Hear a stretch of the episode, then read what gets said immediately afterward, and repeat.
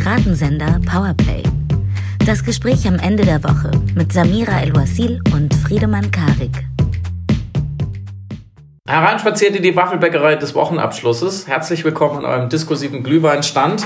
Heute am Ausschank neben mir wieder die Frau, bei der immer intellektuelle Happy Hour mit dem Extraschuss Weisheit ist.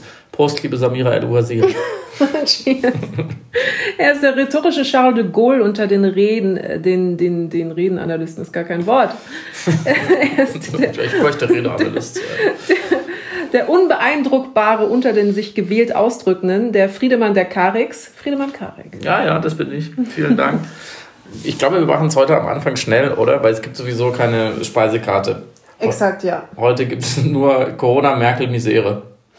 Ja, im Grunde, und das, danke, dass ihr zugehört habt. Das war die weitere Episode. es ist alles schlecht. Es wird hoffentlich nicht noch schlechter. Ciao. Schönes Wochenende und bis nächste Woche. Nee, es passt das aber sehr gut zusammen, genau.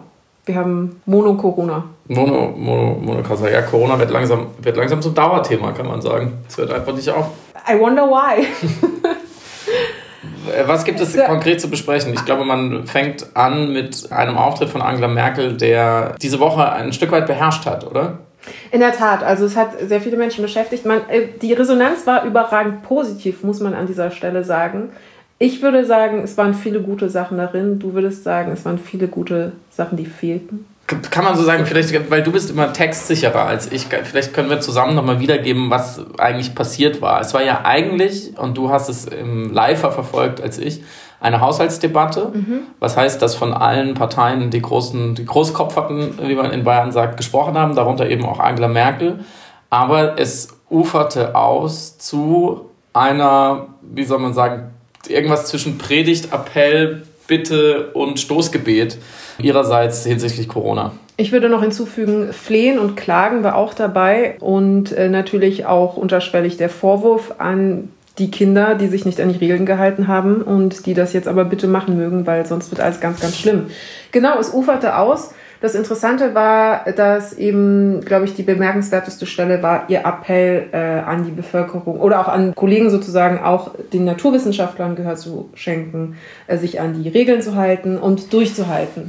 Und da war eben ein Moment besonders emblematisch. Das war der, wo, glaube ich, zum ersten Mal in der Karriere von Angela Merkel ihre Stimme fast gebrochen ist, weil so viel Emotion, und das ist, glaube ich, noch gleich im Gespräch ein wichtiges Wort, in diesem Moment der Rede eben vorzufinden war. Und ich glaube, das war auch, was so resoniert hat, was so viel Resonanz hervorgerufen hat, weil wir kennen die Kanzlerin ja als klassisch stoisch eher, sie hat ja manchmal einen Schalk im Nacken, aber gilt eben als sehr naturwissenschaftlich, akademisch, mitunter auch kühl, aber nicht unbedingt weniger herzlich. Also sie ist auf eine andere Art kühl als jetzt zum Beispiel Hillary Clinton. Und Hillary Clinton, wir hatten es ja mal in einer alten Folge gesagt, ihr fehlte so ein bisschen das Maternale, weil sie versucht hatte, sich Trump gegenüber, dem Clown, als eigentlich sehr resolute Kindergärtnerin aufzustellen. Das kam aber nicht an, weil es fehlte fehlte genau diese elterliche Wärme, die wir jetzt bei beiden finden, in väterlicher Form. Mhm. Angela Merkel diesbezüglich hat eine kühle, eine naturwissenschaftliche Kühle, aber die eher einer Lehrerin, die manchmal so ein bisschen verschroben, schrullig ist, aber die man jetzt nicht blöd findet, aber man sagt jetzt auch nicht, ist meine beste Freundin oder sowas. Und wenn eben eine Person, die so viel auch in ihrer Selbstpräsentation, aber auch in den Porträts, das wird ja dann auch von außen wahrgenommen, Wert darauf legt, als nüchtern, akademisch, unkorrumpierbar auch, affektlos, unimpulsiv zu gelten, was sie auch unterscheidet von all den Populisten, plötzlich einen emotionalen Moment hat, die Stimme bricht und sagt, wir haben es doch fast geschafft. Leute, warum macht ihr denn nichts? Und in die totale Emphase geht und schon fast was Weinerliches hat, dann ist das wie ein rhetorisch-politischer Einschlag in 16 Jahre Merkel-Modulation. Das fällt dann auf. Das fällt, und ich glaube, das war der Moment, warum alle gesagt haben, danke für die, äh, nicht alle, ne, es gab ja viele Kritiker, wir kommen ja auch gleich zu, aber warum sehr viele irgendwie positiv überrascht waren, weil das für sie der Moment war, wenn sogar diese Frau, diese nüchterne Ingenieursdame sozusagen in, in das Impulsive, in den Affekt fallen muss, um uns davon zu überzeugen, dann ist wirklich alles ganz, ganz schlimm.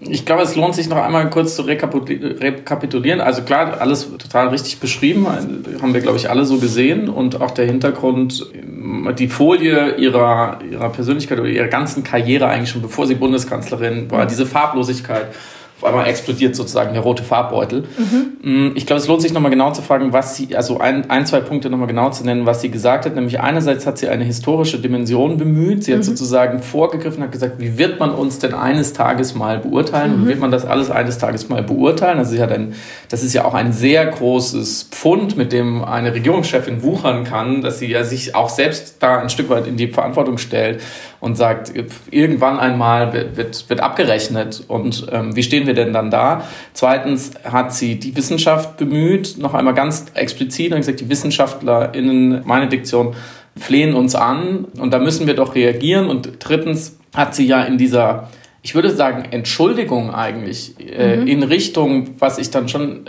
da wieder eher als die Bevölkerung als Adressat lesen würde, dass sie sagt, dass sie sozusagen äh, ihr Mitgefühl ausspricht. Mhm. Es tut mir im Herzen leid, hat sie gesagt dass jetzt äh, Dinge, und das hat sie explizit genannt, wie die Waffelbäckereien und die Glühweinstände, die mit viel Liebe aufgebaut wurden, eben nicht mehr, und da war sie dann wieder in der klassischen Merkel-Marshall-Diktion, nicht mehr vereinbar sind mit dem, was wir vereinbart haben. Im Grunde genommen, äh, jemand Klares hätte gesagt, einfach weg müssen. Mhm. Die gehen, sie sind nicht mehr, nicht mehr akzeptabel.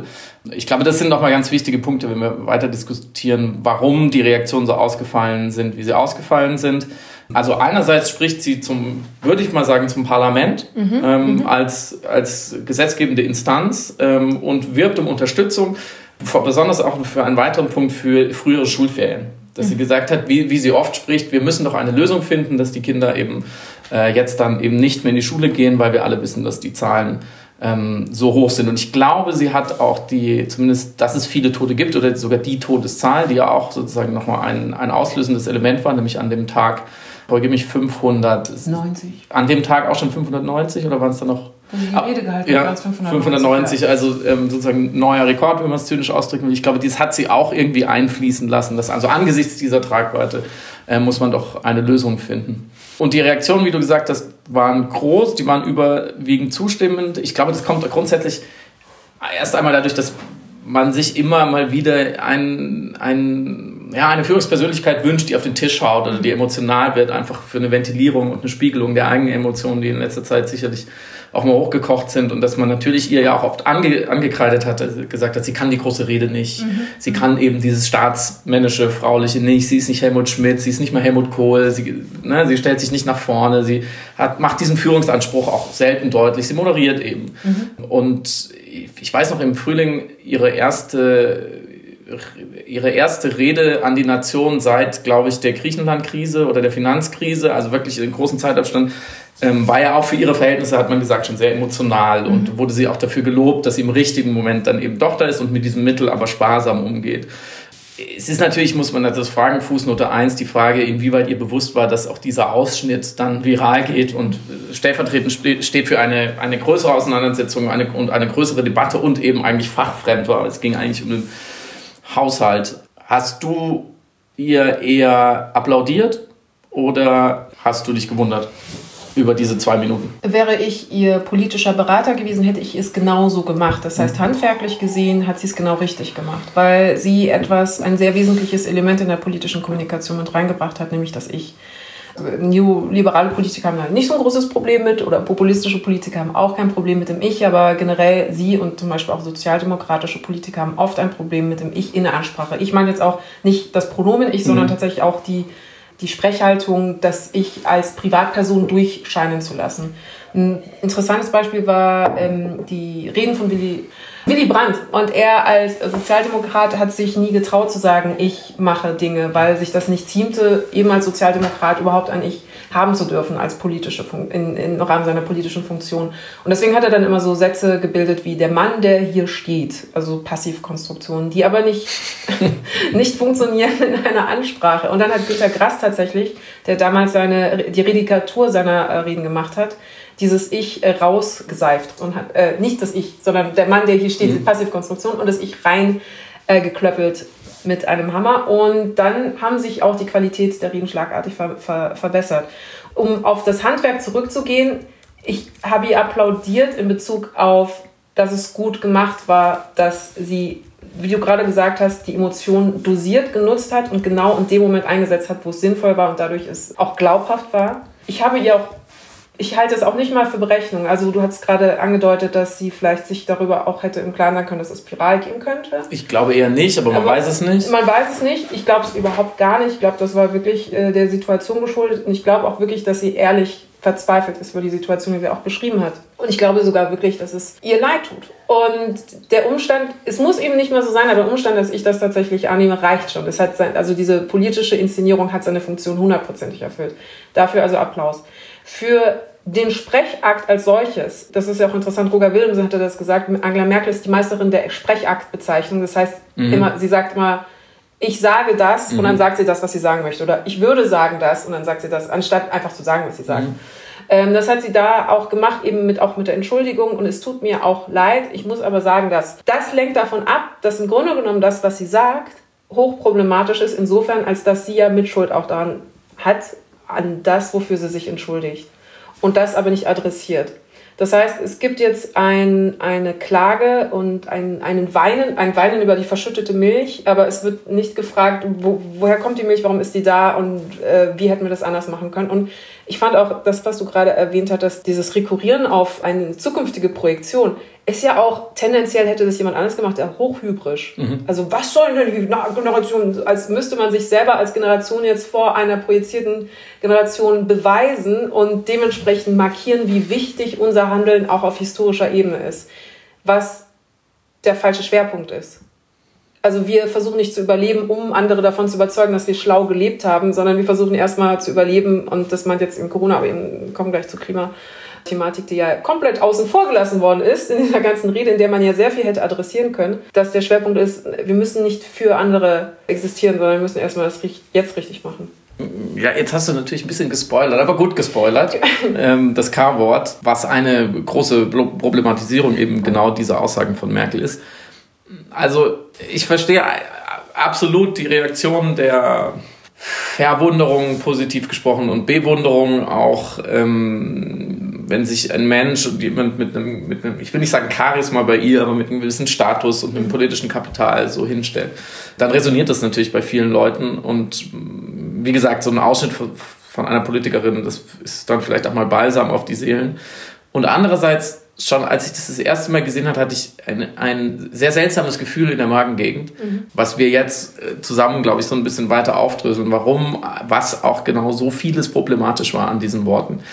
Ich würde mal anfangen mit nochmal einer Beobachtung, was genau da passiert ist in meinen Augen. Ich, ich fand es auf der Ebene, auf mehreren Ebenen seltsam, fast unwürdig, vor allem in der Körpersprache. Mhm. Sie hat sich von ihrer Kanzel verbeugt, den Kotau gemacht, die Hände so zusammengeführt. Also wirklich auch körperlich gefleht zu diesen Worten der historischen Dimension, genau das, was du gerade gesagt hast. Wer ist sie, mhm. dass sie sich so weit erhebt, zu, zu, bewerten zu können, was vielleicht einmal künftige Generationen mhm. sagen und gleichzeitig aber dafür zu, da, so zu tun, als könnte sie nichts dafür und müsste jetzt nur noch werben und es bliebe ja nichts anderes übrig. Ist eine groteske Verdrehung der Tatsachen. Und wenn, wenn man es weiter aufspinnt als Corona sowieso, man könnte ja, wenn man sie so sieht, wie sie, wie sie wirklich, ähm, wie du vorhin gesagt hast, wie eine nette Lehrerin, die die, die, die ungezogenen Schüler anflieht, zu ihrem eigenen Besten bitte jetzt ähm, nicht mehr auf der Schule, auf der, auf der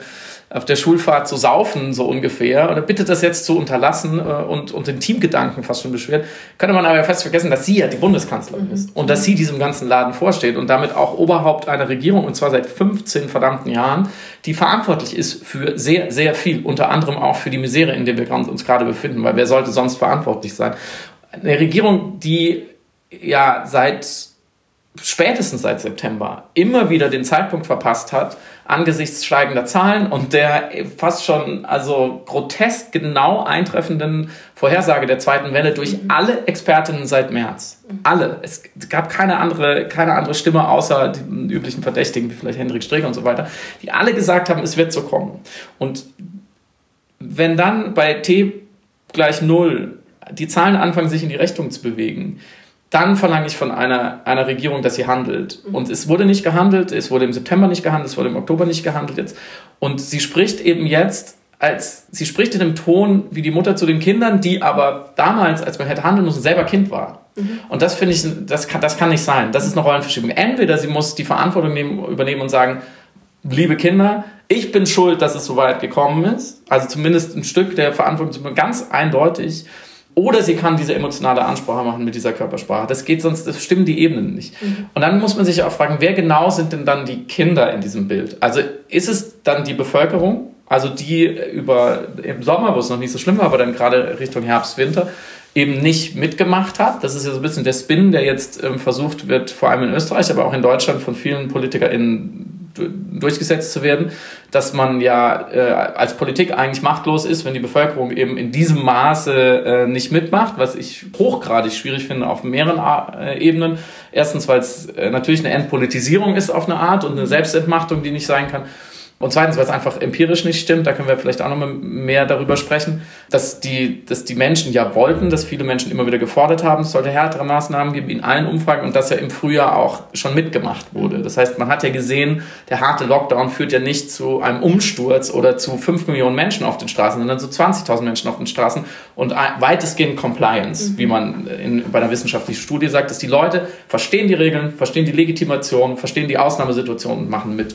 So, also das so kann man ja schon mal nicht argumentieren. Und die, das, die andere Möglichkeit ist ja, dass sie sozusagen eher an die politische Klasse spricht, vor allem die MinisterpräsidentInnen, die tatsächlich eher monatelang immer wieder, sagen wir mal, ähm, Knüppel zwischen die Beine geworfen haben oder so träge mitgemacht haben bei dem, was sie wollte, dass es natürlich extrem schwierig war und man sagen kann, vielleicht war sie jetzt auch einfach nicht mehr mächtig genug um sich da durchzusetzen. Was natürlich die nächste Frage äh, aufwirft, hat sie denn wirklich alles getan, was sie hätte tun können? Mhm. Warum hat sie diese emotionale Ansprache nicht im September oder Oktober getan, als sie noch effektiv gewesen wäre? Genau analog zu den Maßnahmen. Gibt es nicht mehr, was eine Bundeskanzlerin noch ausschöpfen kann? Ich glaube nicht. Ist sie also mitverantwortlich, mindestens im Sinne der Geister, die sie rief, die sie ja auch auf eine Art wieder, ähm, und das war der zweite Punkt, wo ich mir wohl wirklich anders geworden ist, auf eine Art wieder explizit benannt hat, nämlich der Glühwein und mhm. die Waffelboden. Ja. Die natürlich Pass pro Tote sind für einen Kommerz und Konsum, der in der Vorweihnachtszeit passiert. Und das ist ja auch interessant, dass sie nicht mehr über Weihnachten geredet hat, christliches Fest der Liebe, großes familiäres Event, sondern wirklich über diesen Kommerz, der gerade so schwierig ist und damit stellvertretend für das ganze Primat der Wirtschaft, was in den letzten Monaten die Corona-Politik mitbestimmt hat, beziehungsweise die Maßnahmen verändert hat. Und auch die drei Tage Schule kann man, wenn man möchte, so interpretieren, dass die Kinder ja schon auch aus dem Grund in die Schule gehen sollen, damit die Wirtschaft weiterläuft, damit die Eltern nicht so belastet sind, wie es im Frühjahr so war. Also finde ich, gehört zu der Verantwortung auch eben nicht nur ganz genau punktuell zu sagen, naja, wir leben nicht in der Monarchie, sie kann halt nicht durchregieren, sondern auch, was für eine Art von Entscheidungsfindung und von Hierarchisierung von Argumenten und Prioritäten hat man kultiviert. Das Jahr über, natürlich in der Corona-Situation, aber auch die 15 Jahre zuvor. Mhm. Genau das ist der springende Punkt. Was war die Priorität? Und die ist ja ganz eindeutig und sie wird jetzt so evident und so deutlich in Bezug auf den Umgang mit äh, dem Weihnachtskonsum, nämlich der Markt. Also es war einfach eine kapitalistische Entscheidung, die getroffen worden ist, zu Ungunsten der Gesundheit einer Gesamtgesellschaft. Und das wird, und da finde ich bemerkenswert, dass das so aufgestoßen ist, die Waffeln und der Glühweinstein, weil es natürlich auch noch so diese, dieser Weihnachtskonsum-Kitsch, der noch dazukommt, also wirklich das Überflüssigste, was du eigentlich, also who the fuck, who cares ja, about Waffeln, ja, also es ist wirklich egal. egal. Ich hatte dann, als wir dann vorab dann mal kurz eben du dein Unbehagen über diese Waffeln ähm, geäußert hattest, war aber ein, mein erster Impuls natürlich, verteidigen zu wollen, dass das auch ein Zugeständnis an die sie wählende Demografien sind. Also, dass wir in einer mehrheitlich christlich-traditionellen Gesellschaft uns nach wie vor befinden und diese Weihnachtsdiskussion ist ja ein Teil davon. ja, die halt ihre heiligen Waffeln und den Glühwein als Blute Christi wollen. Also, also ist es, ich war also ich, ich versuche es ja auch nur nachzuvollziehen, also ich versuche auch nur politisch nachzuvollziehen, warum sie da auch so eine Phase draufgelegt hat. Also wofür sie sich denn genau entschuldigt. Also weil sie denkt, es ist offenbar fast unzumutbar dem Deutschen gegenüber ihm seinen Glühwein wegzunehmen zur Weihnachtszeit, weil sie ja davon ausgehen muss, dass eben auch gerade sie als christlich, ich mache äh, Anführungszeichen um das Wort christliche Partei, die Weihnachtsperformance, also die ja Teil dieses ganzen traditionellen Protokolls rund um das Weihnachtsfest ist, äh, wegzunehmen. In diesem Sinne finde ich es legitim, finde es aber natürlich praktisch, pragmatisch gesprochen hier genauso albern und dumm. Wir, wir reden ich, auf jeden Fall noch über diese vermeintliche Christlichkeit nachher. Genau. Ja. Aber das führt uns zurück zu dem, was die Rede insgesamt auszeichnete, also eine konservative Rede, aber auch eigentlich eine den eigenen Neoliberalismus bis dahin gepflegten und gelebten, nicht kommentierende Rede. Also Lücken, wenn man die Rede auch als Rückschau auf die eigene Performance, politische Performance betrachtet, da wurden da willentlich und wissentlich Lücken gelassen, weil, und das fand ich am bemerkenswertesten, man stellt fest, dass sehr viele Fehler entstanden sind aus diesem System, wie man es bis dahin getragen hat aber das System selbst da nicht in Frage gestellt worden ist. Also es gibt keine Stelle in der Rede oder in den Aussagen insgesamt, die sagt, die einfach selbstreflexiv ist, die über ich entschuldige mich dafür, dass es keine Waffen gibt, hinausgeht. Und das war nicht so bemerkenswert. Also ob das Absicht war oder ob das tatsächlich nicht Einsicht war. Ich glaube, da stößt auch etwas an eine, eine, an eine Grenze, was man früher mal eine Weile lang Merkeln gesagt hat, mhm. so wegmerkeln, dass sie Thema, Themen weggemerkelt hat ich mag solche abwertenden Ausdrücke, so persönliche abwertende Ausdrücke nicht so. Gehen wir davon weg, setzen wir statt Merkel das mal wegmoderieren an. Dafür wurde sie oft gescholten und oft auch gelobt auf eine gewisse Art. Und ich glaube, dafür hat sie auch jede einzelne Wahl gewonnen. Ähm, dass sie Probleme, die nicht gelöst werden konnten, ohne Leuten auf die Füße zu treten, ohne Gruppen zu verprellen, ohne eben irgendjemand was wegzunehmen, dem armen Deutschen. Wir kommen nachher dazu, zum Beispiel sein Auto oder sein Steak sind so die üblichen Sachen. Du hast gerade genau den gleichen Satz gebildet, nur mit Glühweinständen und Waffenbäckereien. Es wird immer absurder, vor allem angesichts von 600 Toten am Tag. Und da, wo sie eben nicht damit durchgekommen ist und keine gute Lösung, Lösung gefunden hat, ich glaube tatsächlich, dass sie an ganz, ganz vielen Stellen diese Art von Politik manchmal sehr, sehr wirksam war. Aber in gewissen Kontexten ist es eine, eine gute Strategie und man erreicht gute Ergebnisse. Aber dieses fucking Virus lässt sich nicht wegmoderieren. Mhm. Und das war uns allen von Anfang an klar. Da kannst du dich nicht rausmauscheln und irgendwelche Kuhhandel mhm. betreiben, sonst passiert eben das, was jetzt passiert und Menschen sterben. Und dann frage ich mich eben auch wieder, an wie vielen Stellen sehen oder spüren wir die Schäden dieser Verschleppungstaktiken nicht so deutlich oder vielleicht nur eine Bevölkerungsgruppe, die keine Stimme hat oder aber, dazu kommen wir gleich, werden eben diese Schäden in die Zukunft äh, mhm. verschoben und dann it's a problem of future Angela, wie man so schön sagt. Und wenn man ganz ehrlich ist, dass ja diese, diese Ansprache als Folge von knapp 600 Toten am Tag, also diese ganze niederschmettern vorhersehbare Katastrophe mitten in einem der reichsten, am weitesten entwickelten Länder der Welt, ist für mich eben, mich triggert es so, weil es so ein schlimmes Symbol ist für diese Politik der Verschleppung, des Opportunismus, des Eigennutzes, eben auch der Auslieferung an die Wirtschaft, die hat immer eigentlich das, das letzte Wort und auch einer Wissenschaftstaubheit, die eben schon viel, viel länger da steht. Und da sind wir bei der Wissenschaft, spätestens bei dem Hinweis auf die Wissenschaft, der man noch bitte folgen soll, hat es bei mir aber dermaßen geläutet in Richtung Klima und andere Probleme, ähm, die heftig auf uns zukommen, wo ich einfach finde, da hat sie null Glaubwürdigkeit. Mhm. Als Kanzlerin nach 15 Jahren quasi kein effektiver Klimaschutz, als Physikerin, diese Sache wurde ja schon oft durchdiskutiert, sich dann zu trauen und über diese Bande versuchen, die Argumentation zu spielen, das finde ich dann, also natürlich sage ich nicht, sie hat es absichtlich sinister benutzt, aber dann in, de, in dem Moment eben anscheinend diesen blinden Fleck zu haben und nicht zu merken, ah, bin, bin ich in der Position, mit Wissenschaft hier zu hantieren. Mhm. Erstens, weil ich selber verantwortlich bin für die unwissenschaftliche und zweitens wegen Thema Klima und anderem. Das ist dann auch für mich schon auch auf eine Art eine Bankrotterklärung von der Spitze, mhm. ähm, sich selbst so aus der Verantwortung oder aus der Macht zu nehmen und, und zeigt, dass dieser ganze Modus operandi eines fast schon ganzen politischen Milieus immer nur das zu tun, was man unbedingt tun muss dann irgendwie den Schaden zu bestaunen und sich demonstrativ zu wundern, wie das passieren konnte und hinten irgendwie aufzuräumen und zu hoffen, dass einen keiner dabei erwischt, das überrascht mich dann auch schon gar nicht mehr, weil es musste, es musste leider so kommen. Nichts daran, ähm, an dieser Performance der letzten Monate und jetzt auch dieses Appells bricht nach unten aus oder enttäuscht mich wirklich. Leider, leider, ich wäre gerne enttäuschter sozusagen von dieser Regierung. Irgendwie hat man es zynischerweise genauso leider erwarten müssen und dann muss man sagen, ist die Adventszeit 2020 bittererweise eine Chronik von 600 angekündigten Toten am Tag, mhm. weil man, wenn man auch nur halbwegs Mathe kann, die Kurve genau dahin zeichnen konnte. Mhm. Das ist deprimierend, gell? Es macht es viel bitterer, weil es eine Katastrophe mit der Ansage war. Weil wir es einmal so halb hingekriegt haben und dann gab es eine Pause und dann haben wir es ein zweites Mal schlechter gemacht, schlechter als, gemacht als vorher. Ja. Und das ist, glaube ich, das Bittere daran. Das ist das, was und da ist jetzt die große Frage. Ich hatte dann, ich, hab, ich wollte noch recherchieren, wer ihn geschrieben hatte. Ich habe es leider vergessen. Wir erfinden es einfach. Die Aussage, man kann, man kann versagen, ohne dass es falsch war. Mhm. Das hatte jemand kommentierend in Bezug auf die Arbeit von Merkel äh, beschrieben. Und ich versuche im Englischen sagen, to wrap your head around mhm. it. Und diese Aussage. Wir sagen jetzt, die hätte es besser machen müssen. Die Frage ist, hätte sie es besser machen können?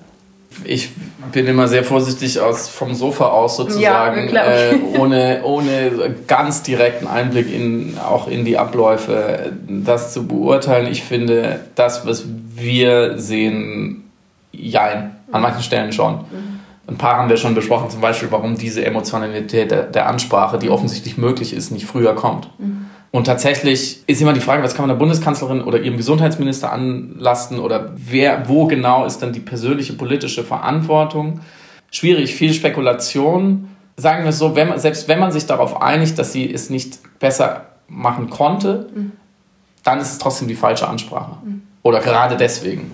Und da hätte man anders kommunizieren müssen. Und was wir ja auch in diesem Podcast mehrmals angemahnt haben oder vermisst haben, war die klare Strategie, für die sie auch in keinster Weise stand. Ich finde, sie ist genau die, die Vertreterin des, wir sollten eigentlich mehr machen, naja, wir wissen nicht so genau, aber die Bevölkerung will nicht. Oh, aua, jetzt ist es zu spät. Das ist ein sehr guter Punkt. Ähm, du hast ihn vorhin ja schon angedeutet, die Bevölkerung will nicht, auch als Narrativ eines, äh, nicht direkt jetzt von ihr 100% korportiert, aber mitgetragen, sagen wir mal so. Also dazu passt ja auch affirmativ im Sinne von, wir können es nicht zu krass machen, weil sonst die Leute nicht mitmachen. Wir können nicht, also es tut mir leid, dass ich nie Waffen. Mhm. Ich hätte es eigentlich früher machen wollen, aber dann wäre mein Vertrauensvorschuss sozusagen abhanden gekommen, weil man die Leute dann verschreckt hätte mit zu strengen, äh, drakonischen Verhaltensweisen. Exakt. Und nur ein kurzer Einschub, Horst Seehofer, ausgerechnet, ja. Hat ganz deutlich gesagt, die Bevölkerung ist nicht schuld, sondern die Politik. Ja. Als Innenminister. Ja. Was mich die Situation nicht mögen lässt, dass ich jetzt Horst Seehofer irgendwie recht, mitunter recht geben muss. Aber da wollte ich, dieses Narrativ, das wollte ich nochmal mit dir, weil es ja so dankbar war, das auf die Bürger abzuwälzen zu sagen, sie hätten das nicht mitgetragen. Und du hattest es ja schon angedeutet, beim ersten Mal haben sie es ja auch getan. Was glaubst du, ist die, ist es eine Strategie, nach wie vor psychologische Strategie auf politischer Ebene? Oder glaubst du wirklich, dass Politiker entgegen jeder Empirie, die ja sagt, 90 Prozent der Deutschen sind dafür, den Naturwissenschaftlern zuzuhören.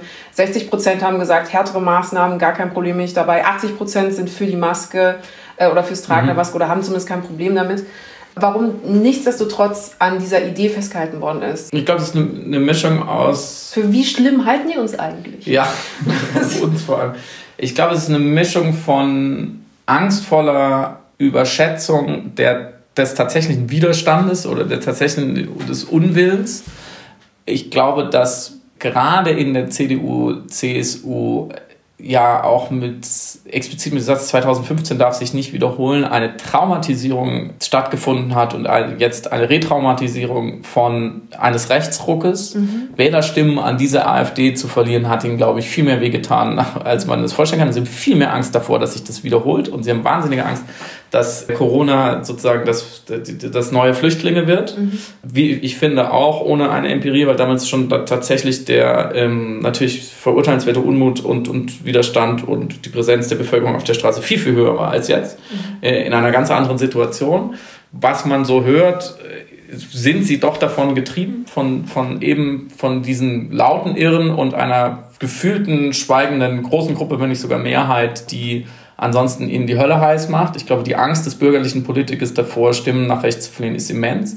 Das kann man bewerten, wie man will oder nachvollziehen, wie man will. Und dann glaube ich aber schon, dass ein großes Stück weit es Behauptung ist, mhm. weil es ist natürlich wahnsinnig bequem. Natürlich. Du kommst aus allem raus. Du, du kannst, brauchst ja nicht mal mehr, du brauchst, kannst ja, die, kannst ja sagen, wir schicken die Kinder nicht mehr in der Schule, weil die haben keine Lust in die Schule zu gehen. Du kommst ja aus allem raus mit der Behauptung, die Bevölkerung wollte es nicht. Mhm. Aber es stimmt ja nicht.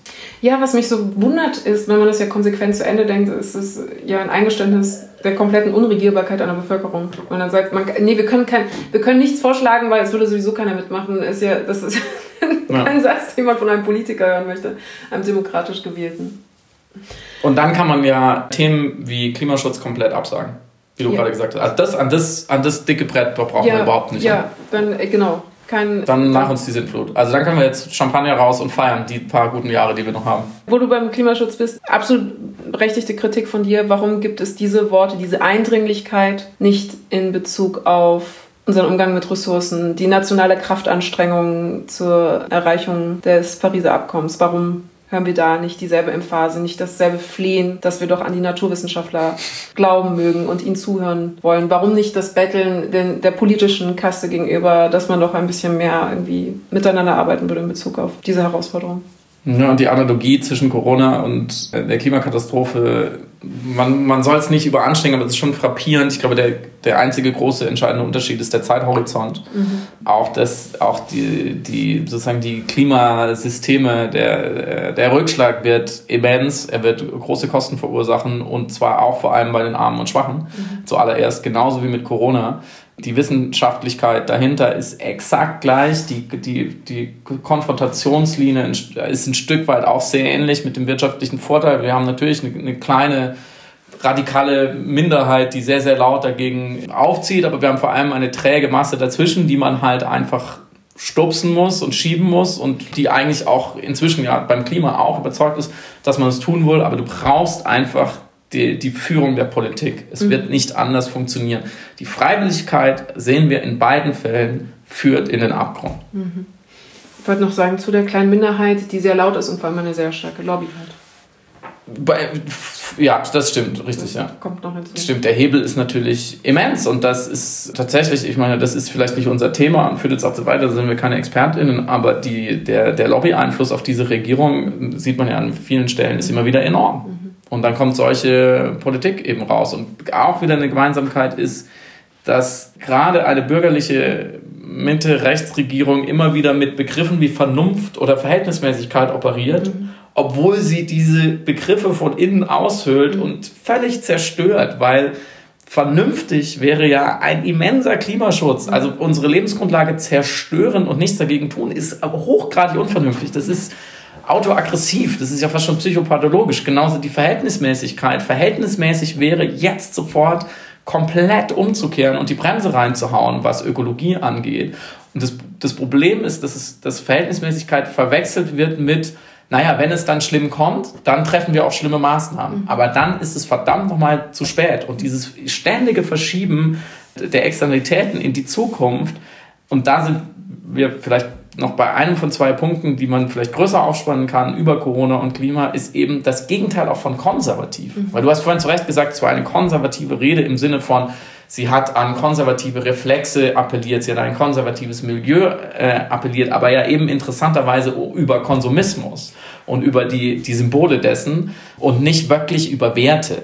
Ja, sie hat nicht gesagt, es ist uns allen viel wert, in der Weihnachtszeit zusammenzukommen, sondern sie hat von Waffelbäckereien und Glühweinständen, ich muss es nochmal sagen, gesprochen. Und das finde ich, das zeigt wieder, jetzt mal größer gefasst, Corona, dass parallel eben auch zum ausbleibenden Klimaschutz, dass dieses Konservative, also das wörtlich Bewahrende, bei dieser Regierung bedeutet, einerseits vor allem gesellschaftspolitisch würde ich sagen, Privilegien zu bewahren gegenüber marginalisierten Gruppen, Minderheiten und so weiter. Also eine Tradition fortzusetzen, die, wie so schön immer jemand gesagt hat, vielleicht weißt du es, Gruppenzwang toter Menschen ist. Mhm. Wer hat das gesagt? It's just peer pressure of dead people. Anyway. Zweitens eben wirtschaftsfreundlich bis, bis neoliberal die Kasse am Klingeln zu halten. Also dann könnte man sagen, okay, B Waren ohne H. Es mhm. geht um die Waren, so bloß niemand zu erschrecken, mhm. niemand irgendwie Angst zu machen, Stabilität, Stabilität. Und ansonsten zu hoffen, dass es schon nicht so schlimm wird, wie Augen zu halten, wie das Kind was denkt, was es dann unsichtbar ist. Und das Schlimme ist ja, dass du völlig recht hattest mit deiner Analyse, dass Menschen, die sich selbst auch für konservativ halten und es eigentlich nicht sind, sondern nur egoistisch, diese, diese Politik wieder wählen, weil sie denken, dann bleibt alles beim Alten, Klammer auf, alles beim besten für mich. Beim besten für mich, genau. Das war nämlich auch, glaube ich, die Quintessenz, wenn man sich alles angehört hat. Die Bewahrung von einem, wie es früher war. Und dazu passt natürlich auch dieser emotionale Ausbruch in der Mitte. Es geht ja nicht nur um die Rettung der Menschen in dem Moment und das macht es dann doch vielleicht auch noch ein bisschen bitterer, sondern es geht um, lasst uns doch auch wieder zurückkehren können zu einem Zustand, wie es vorher war, wo es vorher schön war, für die privilegierten Personen, mhm. die du gerade genannt hast. Also wirklich im klassischen Sinne konservativ, im klassischen Sinne aber auch eine Rede ohne Zukunftsorientierung, auch wenn sie das mit eingebaut hatte bei Design aufgrund ihrer Ansprache, der Projektion der Generation, wie sie über uns denken würden. Aber eigentlich eine sehr rückwärts gewandte, äh, Rede, die eigentlich nur zurück zu einem alten Normal will. Und ich wollte noch kurz zu dem Wort Vernunft was sagen, was ich nämlich echt abgefahren finde als Wortsinnverschiebung, äh, gerade wie Konservative sie benutzen, wenn sie an die Vernunft appellieren, um aber Hedonismus ja, mhm. der ja bei Design oder per Definition eigentlich nicht vernünftig mhm. sein will, um diesen Hedonismus eben verteidigen zu können. Also vernünftig ist es ja nicht zu drakonisch zu sein, zum Beispiel im Fleischkonsum, weil da sind wir über der Verhältnismäßigkeit, was aber eben genau, wie du richtig gesagt hast, komplett unvernünftig ist. Aber es funktioniert als psychologischer Hebel total gut. Und ich bin immer irritiert, dass also Menschen darauf, ja, man muss doch mal die Kirche im Dorf lassen, man kann doch den Leuten die Autos nicht wegnehmen oder das Reisen nicht wegnehmen oder sowas. Dass mit der Vernunft Hedonismus eigentlich legitimiert werden soll. Als konservative Position. Das ist wirklich auf ganz vielen Ebenen ein Schmetterling. Der Meister dessen ist Friedrich Merz. Ja. Der völlig unvernünftige Dinge fordert und in sich eine völlig unvernünftige äh, Person ist. Aber so tut, als wäre er, als hätte er so die ganz einfache Gleichung der alte Bierdeckel und man müsse sich nur danach richten und dann wird alles gut. Ja. Und apropos Kirche im Dorf, dann sind wir vielleicht bei dem Thema, wie christlich ist mhm. diese Haltung gerade? Also die Frage, ist es in irgendeinem Sinne christlich zu nennen, im Zweifelsfall dann die Armen und Schwachen äh, dann doch sterben zu lassen, damit weiter Geld verdient werden kann? Mhm. Ich bin kein Christ, ich glaube aber trotzdem, dass es nicht so richtig zusammenpasst. Stattdessen regiert ja nicht ein, ein christlicher Glaube auch in der, gerade wenn man wieder bei der Autorität der Politik ist, christlich wäre ja zu sagen, wir wissen, was richtig ist durch unsere christlichen Werte, die sind sogar von Gott legitimiert und deswegen habt ihr danach äh, mhm. zu handeln und zu gehorchen.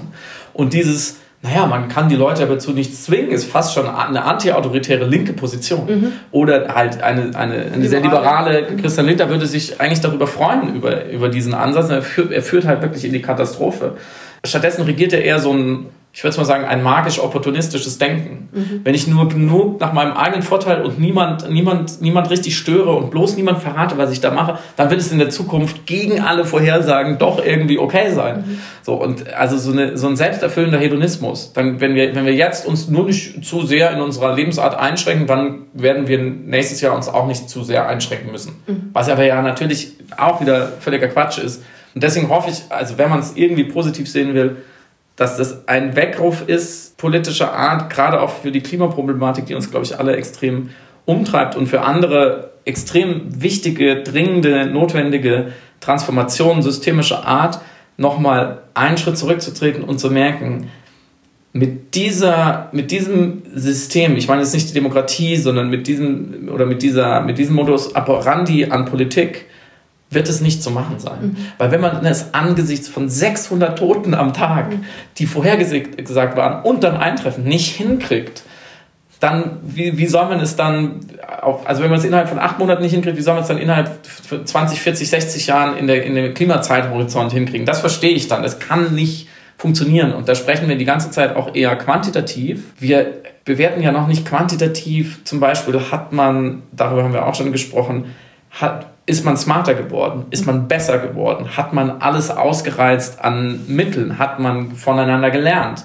Hat man, ist, sind wir unserem Ruf gerecht geworden, was gerade auch von dieser Regierung immer gerne hochgehalten wird, dass wir innovativ sind, dass wir erfinderisch sind, dass wir Weltmeister im, in Technologien sind? Zero. Es ist völlig peinlich, wenn man sich das mal genauer anschaut ähm, dass die, unsere äh, Corona-Warn-App, die wirklich mittelgut funktioniert, viel, viel mehr Geld gekostet hat als über sonst zum Beispiel in Irland.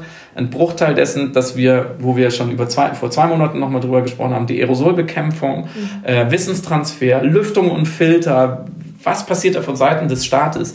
Extrem wenig. Was aber auch wieder zu dem Problem der systemischen Transformation passt, das ist, deswegen sage ich, es überrascht mich nicht wirklich, weil auch da sehen wir, wirklich zwingende, problemlösende Mittel und Technologien und Innovationen bekommt man halt nur, wenn man sich wirklich anstrengt, wenn man etwas da reingibt in dieses System und wenn man sich von alten Lösungen verabschiedet. Und genau das passiert eben nicht. Und die Analogie zu eben zum Beispiel grüner Mobilität oder Energiewende, die liegt auf der Hand. Die große Frage, ja, ist natürlich, was wäre eine passendere Rede gewesen? Wie hätte sie genau aussehen können? Aber es stellt sich ja über kurz oder lang eigentlich heraus, dass es keine passende Rede für diese Situation geben kann. Für diese politische Situation, die eigentlich einfach, wie wir es gerade schon bemerkt hatten, Versagen mit Ansage war, gibt es eigentlich keine adäquate rhetorische Repräsentation. Also vor allem mit die Frage ist dann, was ist genau deine Intention? Also willst du dann eben die politische Kaste adressieren? Möchtest du die Bürger mobilisieren, weiter durchzuhalten? Was übrigens auch ein bisschen ja vermischt worden ist in der Rede, deswegen glaube ich, mhm. war es auch ein bisschen tricky. Und ich habe, ich hätte, mache ja auch eben politisches Ghostwriting, aber ich wüsste jetzt nicht genau, wie ich adäquat auf 590 Tote reagiere, ohne eigentlich einfach mich hinzustellen zu sagen, ich muss zurücktreten oder ich muss die Vertrauensfrage stellen oder ich muss das ganze System jetzt in Frage stellen. Äh, also irgendwas komplett Radikales, weil alles andere ist eigentlich zu schwach, zu trivial, zu gelogen, zu manipulativ oder zu viel Parteipropaganda. Ja. Das ist eigentlich eine ganz absurde Situation. Also ich, das sage ich auch gar nicht, um sie zu entlasten im Sinne von, ich würde nicht an ihrer Stelle stehen wollen, sondern eher die Unkommunizierbarkeit totalen Staatsversagens ähm, zu, zu thematisieren. Ja, es ist eine Nullposition. Es ist eine Egal, was man reingibt, multipliziert mit Null, kommt über Null raus, auf eine Art. Ja. Es gibt zwei Möglichkeiten. Ich habe zwei gute Fragen an dich. Du kannst ja vielleicht eine ausruhen. Ich, ich, mich würde tatsächlich interessieren, was du ihr empfehlen würdest für die nächste Rede. Also, wie- ge- was ein bisschen die Zukunft auch mit drinsteht. Also jetzt sieht es ja schon stark danach aus, dass nochmal ein harter Lockdown kommt, über Weihnachten oder an Weihnachten, wie auch immer, ist ja wurscht, und Silvester. Und danach sind die Zahlen wieder deutlich gefallen. Aber wir wissen ja, äh, selbst wenn der Impfstoff sehr, sehr schnell und sehr, sehr früh ausgeliefert wird, das wird uns noch ein paar Monate begleiten, bis in den Herbst hinein. Und knock on wood, dann ist es einigermaßen gut. Was erwartest du oder was würdest du dir wünschen? Oder andererseits, was, wie würdest du beraten, wie mit diesem neuerlichen, auch nicht besonders erfreulichen Zeithorizont umzugehen ist? Welches Kapital kann sie rhetorisch noch bringen? Dazu möchte ich vorab noch etwas sagen. Sehr gut. Nämlich noch eingefallen, dass wir jetzt, glaube ich, eben einen Totenstand erreicht haben müssten von 19.000 Toten insgesamt, was wahnsinnig viel ist. Die Personen, die als Angehörige davon betroffen sind, äh, in dieser ganzen Kommunikation noch nicht stattgefunden haben. Das heißt, meine Empfehlung für die nächste Rede, wenn ich eine aussprechen müsste, wäre tatsächlich ausschließlich, diese Menschen um Entschuldigung zu bitten. Also viele, viele Möglichkeiten gibt es da nicht. Es wäre keine politische Rede im klassischen Sinne, Rückschau oder ähm, was ist jetzt meine Vision, was ist mein Plan oder meine Agenda, sondern es wäre ein Akt der Würdigung, die notwendig ist und die bisher komplett ausgeblieben ist. Und was den Zeithorizont angeht, Also, ja, Ja. finde ich extrem gut. Die Frage, also ich- ich finde es gut. Ich- Advocatus Diaboli würde jetzt sagen, kann sie nicht machen als Bundeskanzlerin, sich dafür entschuldigen, weil sie nicht direkt daran schuld ist. Ich finde es trotzdem gut. ich glaube, es geht um die Würdigung, die, um, einfach um die Wahrnehmung, die Sichtbarmachung. Und das ist ein großer Schaden, der auch eben der deutschen Gesellschaft entstanden ist, mitunter durch politische Entscheidungen. Klar. Und bezüglich des Zeithorizontes, wie, Wie sie den jetzt noch was wäre das Management? kann. Also sie hat das ja eben mit der Mobilisierung versucht. Ich fand das auch interessant, dieser fast fatalistische, ähm, diese Ticking Clock, die sagte, wir müssen nur noch ein bisschen durchhalten, Leute, dieses, Mhm. dieser äh, Pep-Talk, der irgendwie diese Durststrecke bis März offensichtlich ja auch vorbereiten wollte, denke ich mal, also emotional und intellektuell. Die Frage ist eigentlich eher, was will sie jetzt noch bis zum Ende ihrer Kanzlerschaft vorbereiten? Das, was ja sich auch ziemlich deckt fast sozusagen. Also wenn äh, alles gut läuft, dann endet Corona auch mit ihrer, oder das Gröbste der Corona-Krise endet dann auch mit ihrer Kanzlerschaft. Das heißt, äh, womit möchte sie ihr Erbe sozusagen rhetorisch beenden? Da habe ich ganz ehrlicherweise keine Antwort oder keine Empfehlung. Ich glaube, es wird nur wahnsinnig spannend, wie sie diese beiden Sachen zusammenbringen wird. Also den Zeithorizont der Corona-Lösungen mit ihrem eigenen Abdanken irgendwie einhergehen zu lassen. Aus dem Handgelenk gesprochen, ich glaube, es gibt nur zwei Varianten, was von ihr aus dieser Corona-Zeit einmal in den Geschichtsbüchern stehen wird, sozusagen. Entweder hat Deutschland durch diese schwierige Zeit gebracht mit dem von ihr gewöhnten, mit ihr von ihr gewöhnten Stabilität und, und Verlässlichkeit auf eine Art oder ist verantwortlich für ein katastrophales Management dieser Zeit oder mit ja, doch verantwortlich als Bundeskanzlerin. Beides hat natürlich die Kraft, die 15 Jahre davor zu überstrahlen, auf seine Art. Ohne Corona wäre sie wahrscheinlich als die Kanzlerin von 2015 in die Geschichte eingegangen. Ich glaube, die, von vielen KommentatorInnen war diese Geschichtsschreibung schon passiert, also vorgegriffen, weil man nicht erwartet hat, dass etwas passieren kann, was das überstrahlt. Ich will überhaupt nicht sagen, dass das für sie eine Rolle spielt. Dennoch, da sind wir vielleicht wieder bei Anfang, diese historische Dimension aufzumachen, ist schon interessant, weil man die ja normalerweise selber nicht aufmacht. Ihr muss schon sehr klar sein, dass das, äh, dass das bleiben wird. Egal wie die Geschichte jetzt noch ausgeht und egal wie man ihre Verantwortung darin beurteilen wird und vielleicht auch unfairerweise beurteilen wird. Also man muss ja auch nicht zu viel Schuld geben sozusagen. Und ich, ich, ich glaube aber, sie ist unverdächtig, dass sie nach solchen Kriterien agiert. Das stimmt. Ich glaube, man muss nicht befürchten, dass sie jetzt versucht, sich am Ende noch irgendwie rauszureden. Das ist auch nicht, das ist auch nicht Angela Merkel, das muss man sagen.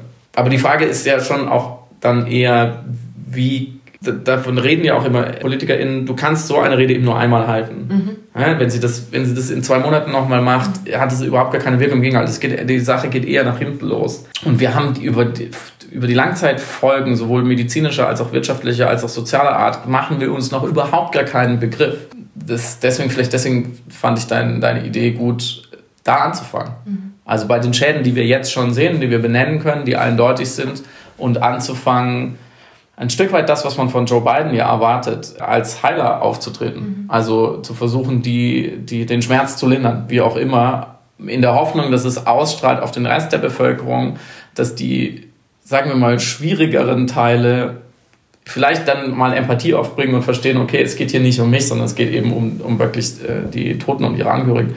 Und alle anderen emotional diesen Schritt mitgehen können und das, und das Kondolieren äh, auf jeden Fall schon mal gut finden. Mhm. Wie kommen, wir aus, wie kommen wir jetzt nochmal drauf? Freust du dich trotzdem auf Weihnachten, Samira? Ich freue mich ganz besonders auf unsere Weihnachts-Sonderepisode. genau. Die, äh, nächste Woche, richtig? Äh, richtig. Erscheint also quasi das Wochenende vor Weihnachten, könnt ihr euch darauf freuen. Es sei denn, es passieren jetzt nochmal, weiß ich nicht, äh, ganz verrückte Sachen. Ähm, England kommt aus dem Brexit zurück, der Impfstoff ist auf einmal, äh, der Virus ist weg und ähm, Angela, Angela, Merkel fliegt mit Elon Musk auf den Mars. Dann würden wir unter diesen Umständen natürlich nochmal eine aktuelle Episode machen. Wenn das alles nicht passiert, leider, werden wir über Weihnachten sprechen. Und zwar über dieses seltsame Amalgam-Konglomerat von verschiedensten folkloristischen Diebstählen eigentlich, die am Ende irgendwie aufeinander geschichtet wie, wie aus einem Flohmarkt stand, mhm. irgendwie so die verschiedensten Dinge aus den verschiedensten Epochen von den verschiedensten BesitzerInnen zusammen ergeben unser Weihnachten, oder? Mhm, genau, wir feiern ja Geburtstag von einem spirituellen Zombie sozusagen, der super wichtig ist, weil er der Sohn von jemand noch wichtigeren ist und deswegen äh, den keiner noch jemals gesehen hat. Den keiner jemals gesehen hat und stellen uns zur Feier eben dieses äh, Zombie-Geburtstages schlussendlich einen heidnischen Baum in den, ins Zimmer Nachdem wir einen, glaube ich, russischen... Russischen Papst äh, Verschnitt, verkappten Verschnitt, der dann auch noch mit einem Dämon normalerweise unterwegs ist, der kleine Kinder bestraft. Am 6. Dezember schon mal mit dem abgehangen sind. Ja, und uns Geschenke macht. Ihr merkt, Frau El Uasil, die alte Eilen, hat einiges vorbereitet. Wir danken fürs Zuhören, auch wenn es heute vielleicht irgendwie ein bisschen anstrengend war. Und, ähm, aber so ist es halt in diesen Zeiten und hoffen, ihr hört nächste Woche zu, wenn es dann endlich um X-Mess geht. Dann gibt es noch Waffeln und Glühwein, Freunde. Rhetorische Waffeln und emotionalen Glühwein. Ja, lecker. Habt ein schönes Wochenende. Bis, bis dann. dann. Ciao. Boah, wie wir synchron bis dann gesagt haben. Wahnsinn.